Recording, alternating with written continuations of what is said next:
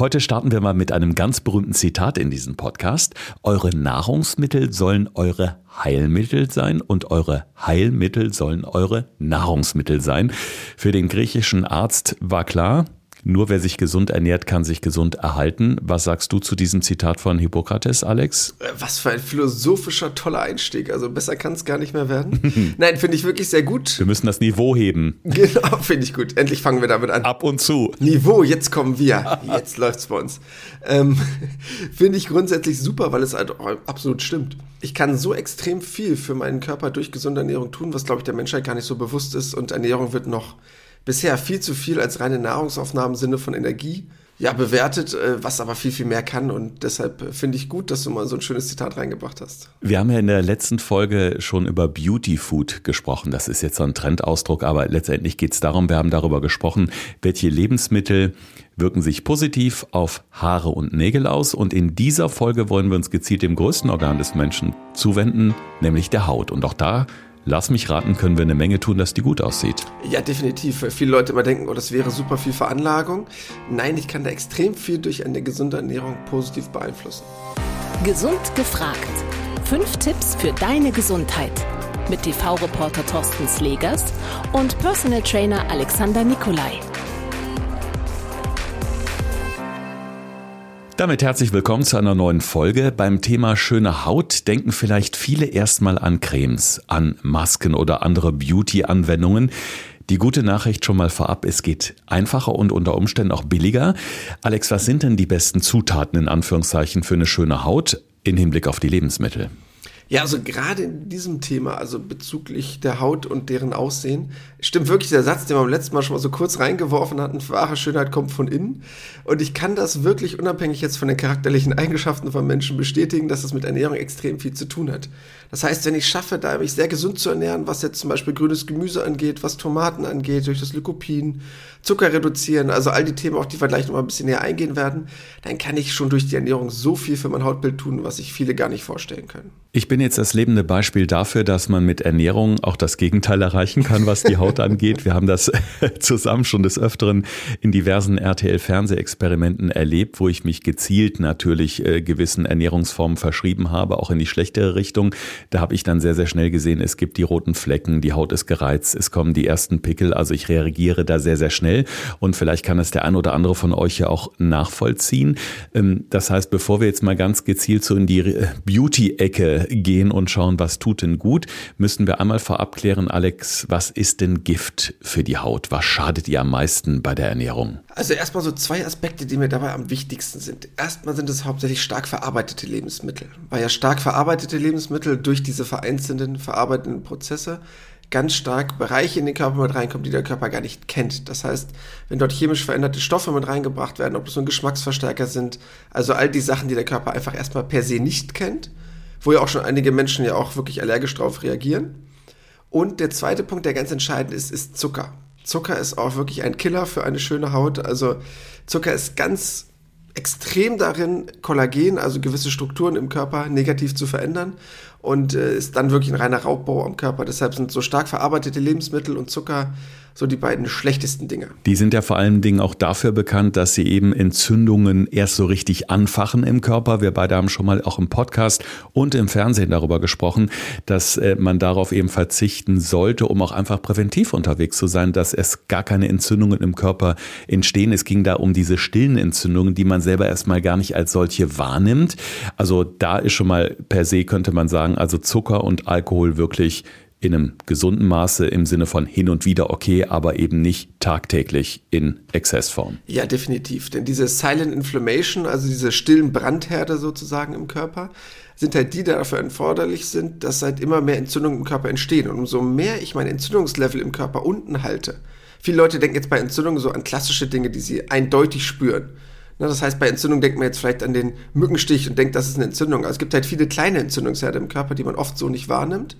Und die sorgen halt dafür, dass etwas Negatives passiert, weil auch ein schlechtes Hautbild ist letztendlich nichts anderes. die Pickel im Gesicht, die Akne, was auch immer, der schlechte Teint, wie im Körper minimale Entzündungen, die dazu führen, dass kein optimaler Stoffwechsel mehr stattfinden kann.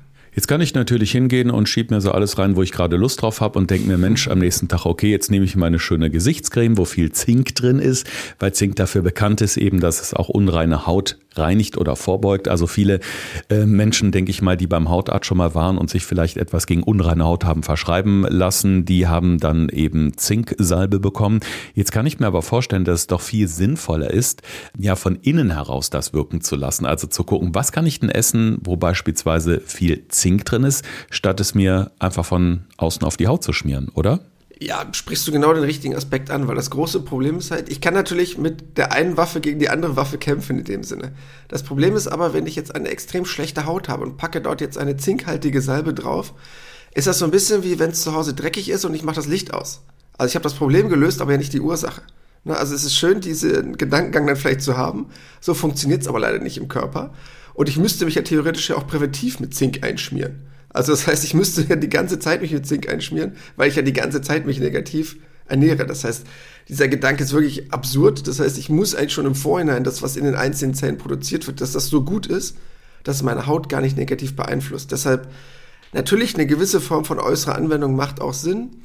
Aber wenn ich von innen heraus schon so viel gut machen kann, brauche ich nichts Äußeres mehr. Mhm. Jetzt ist die eine Sache natürlich ein schönes, frisches, gesundes Erscheinungsbild der Haut, also dass wir eine reine Haut haben. Auf der anderen Seite wünschen sich viele natürlich auch, dass vielleicht das ein oder andere Fältchen weggeht. Und das kann man ja durch Ernährung auch erreichen, dass das alles ein bisschen ja, frischer, straffer insgesamt aussieht. Gibt es denn so ja, die Top 5 äh, oder die Top 10 der Lebensmittel, wo du sagst, die müssen oder ein Teil davon definitiv jeden Tag auf dem Speiseplan dabei sein, dass wir eben ja, nach einer gewissen Zeit eben erste Erfolge verbuchen können? Ja, es gibt so mehrere Lebensmittel, wo man wirklich sagen kann, die werden jetzt explizit gut für die Haut. Das heißt zum Beispiel schon einmal das Thema so grünes Gemüse. Ob das nun der Spinat ist, der Grünkohl, der Brokkoli, also alles aus diesem Segment, weil es dafür sorgt, dass die Hyaluronsäureproduktion, haben vielleicht einige schon mal gehört von euch, das ist quasi der Bereich, der dafür verantwortlich ist, wie tief oder wie stark Falten ausgeprägt sind den Körper quasi so ein bisschen, ich sag's mal, auf natürlichem Wege unterspritzen, was sonst viele nur vom Beauty Dog kennen. Das heißt, dafür ist grünes Gemüse halt super, gegen Entzündung zu wirken und gleichzeitig diese Hyaluronsäureproduktion im Körper positiv zu unterstützen. Deshalb dafür wäre das schon mal top.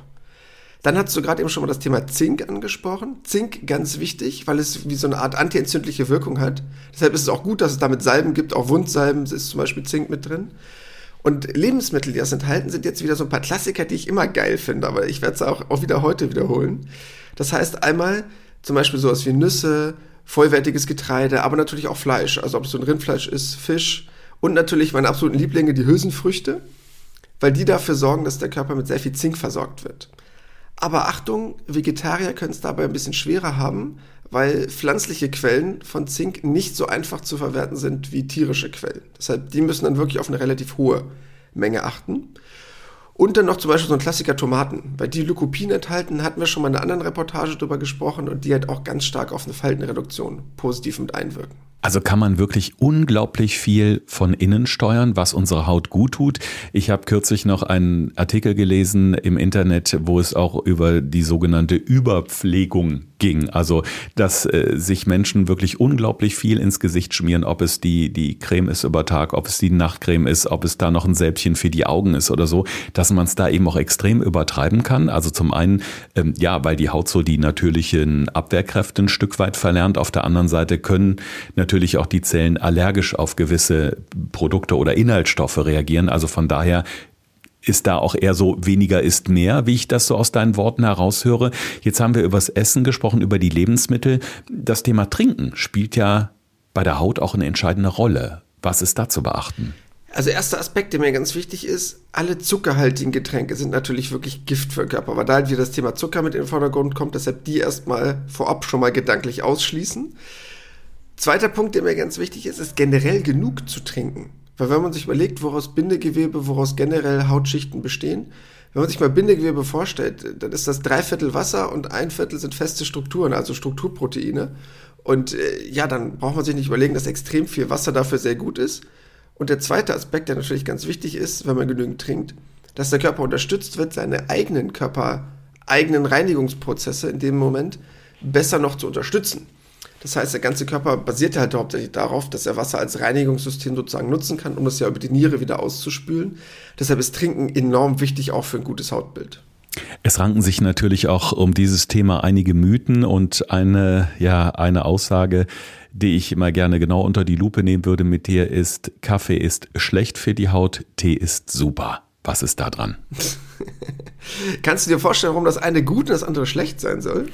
Gerade beim Kaffee heißt es ja auch immer, der Kaffee entziehe dem Körper angeblich Feuchtigkeit oder Flüssigkeit, was natürlich auch dann, wenn man weiterspinnt, äh, könnte man sich denken, okay, dann sieht mein Gesicht aus wie so eine vertrocknete Pflaume oder so, weil der Kaffee die Feuchtigkeit entzieht, um es jetzt mal natürlich ne, ganz bewusst auf die, auf die Spitze zu treiben. Aber könnte natürlich sein, dass es daher rührt so ein bisschen. Wäre ein Gedankengang. Man müsste aber eigentlich sagen, dass der Kaffee nicht wirklich dem Körper Wasser entzieht, sondern Kaffee hat eher nur eine harntreibende Wirkung. Deshalb hat man früher einfach gedacht, das würde großartig Wasser dem Körper entziehen. Passiert aber eigentlich gar nicht großartig. Das heißt, den Gedanken kann man relativ gut vergessen. Was aber der Fall ist bei Kaffee, da ist ja logischerweise Koffein drin. Und Koffein sorgt dafür, dass die Nebenniere sagt, ich produziere jetzt ein bisschen Stresshormone, Adrenalin, Cortisol, worüber wir schon mal ja so ein bisschen in anderen Podcasts auch schon gesprochen haben. Und die sorgen eigentlich dafür, dass sich so kleine Blutgefäße verengen. Und dadurch bekommt man eine relativ ungesunde Gesichtshaut einfach. Weil dort ja sehr kleine, feine, oberflächliche Adern sind. Und das sorgt dann einfach dafür, dass der Teint so ein bisschen nachlässt. Also wenn man morgens frisch und gut aussehen, sollte man eigentlich keinen Kaffee trinken. Auch wenn man ihn vielleicht gedanklich als Paradoxon zum Wachwerden braucht, ähm, hast du davon nicht wirklich viel. Und der zweite Aspekt, den du gerade eben meintest bezüglich Tee, ja, der ist wirklich gut, weil der Vorteil ist bei Tee, aber halt wichtig, da muss ich ja leider den guten Tee trinken, der gesund ist und vielleicht nicht so toll schmeckt einigen Leuten. Also sowas wie grüner Tee, Kombucha-Tee, weißer Tee weil die halt wirklich viele Antioxidantien in, äh, in sich haben und die sind halt wirklich gut für eine gesunde Haut. Deshalb stimmt das schon, Kaffee schlecht, Tee gut, um es mal so runterzubrechen. Alex, jetzt kommt's. Auf diese Frage freue ich mich schon seit Beginn dieser Episode, denn okay. ich weiß, du hast Trockenobst. Aber ja. ich habe gehört, dass Trockenaprikosen angeblich eine straffende Wirkung auf unsere Haut haben. Und jetzt bin ich gespannt auf deine Expertenmeinung. Wo hast du denn das gelesen? Ich kann es nicht mehr genau sagen. ah. Also ist völliger, völliger äh, Quatsch, um nicht das, Bullshit zu sagen. Das nächste Mal, wenn wir uns live sehen, werde ich dich mit, einfach mit Trockenobst bewerfen, bis du davon ein Trauma bekommst okay. und mich darauf nicht mehr ansprechen wirst. Ähm, nein. Also ist, ist völliger Quatsch. Also erstmal generell, was ich ja schon mal gesagt habe zum Thema Trockenobst. Trockenobst ist einfach immer schlechter als jedes frische Obst. Trockenobst wird auch nicht besser dadurch, dass ich es getrocknet habe als normales Obst, sondern ich entziehe dem ja einfach nur Wasser und parallel gehen sogar noch ein paar Inhaltsstoffe verloren. Also kein Trockenobst gewinnt gegen ein frisches Obst. Das erstmal per se, egal zu welchem Beitrag, den wir ab jetzt noch in Zukunft senden werden. Zweiter Punkt. Aprikosen an sich sind schon gut, weil die haben auch viele Antioxidantien. Das heißt, dahingehend, was die Vitaminstrukturen angeht, ist das wirklich an sich ein gutes Obst und ist dahingehend auch sehr gut für die Haut. Nur in trocken habe ich davon jetzt nicht mehr. Das heißt, dann esse ich die lieber frisch, dann hat die nicht so super viele Kalorien. Und ich habe die einzelnen Bereiche frisch aufgenommen. Trocken hat der jetzt keinen Vorteil.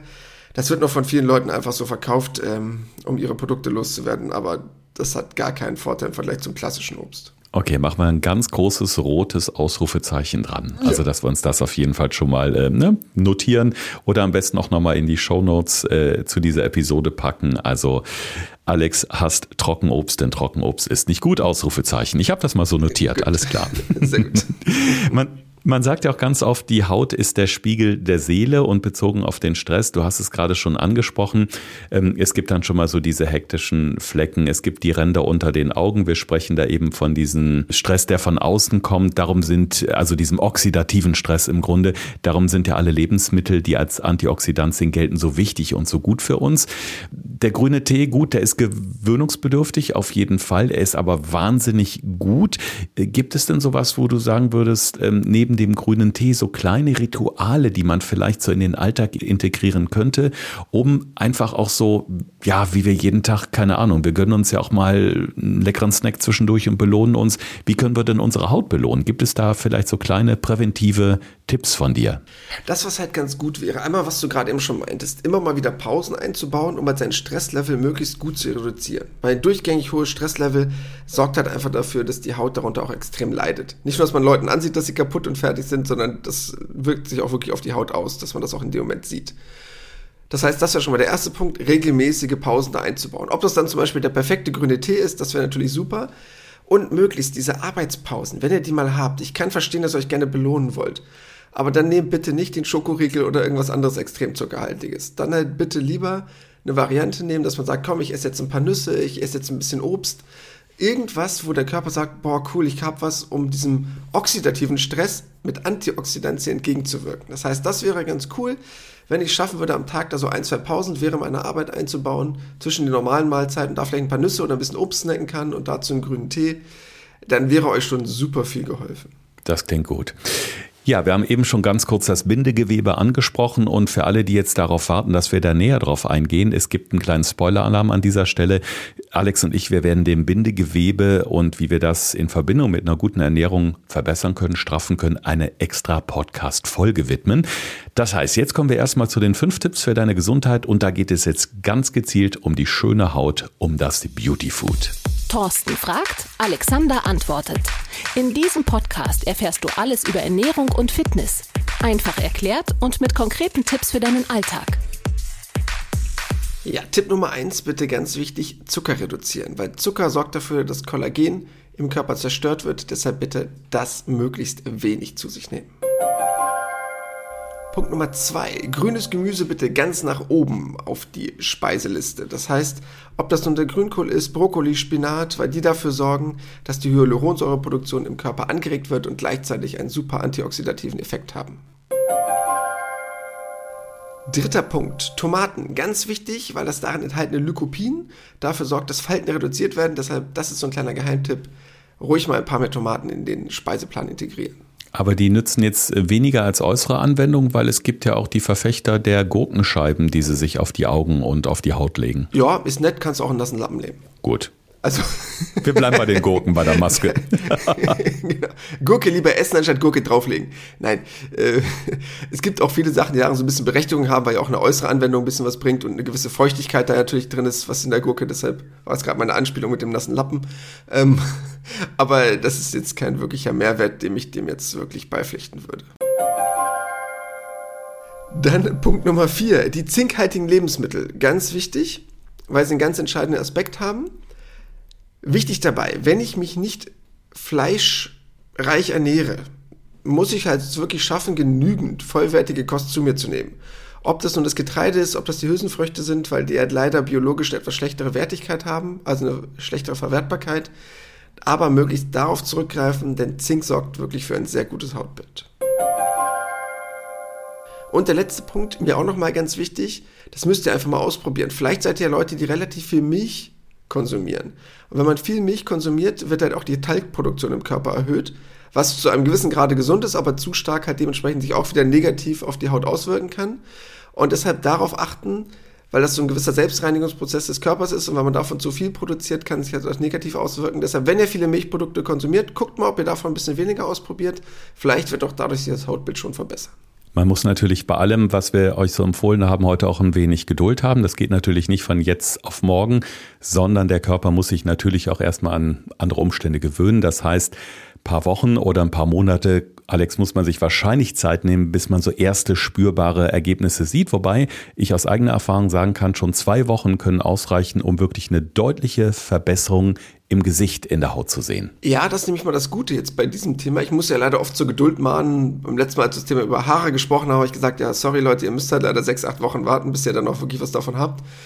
Bei diesem Thema geht es aber wirklich relativ schnell, denn ihr kennt ja das gegenteilige Beispiel. Das heißt, wenn ihr mal ein bisschen euch zwei, drei Tage schlecht ernährt, esst mal ein bisschen Schokolade, habt am Wochenende Schwachsinn gemacht, schon ist die Haut schlecht.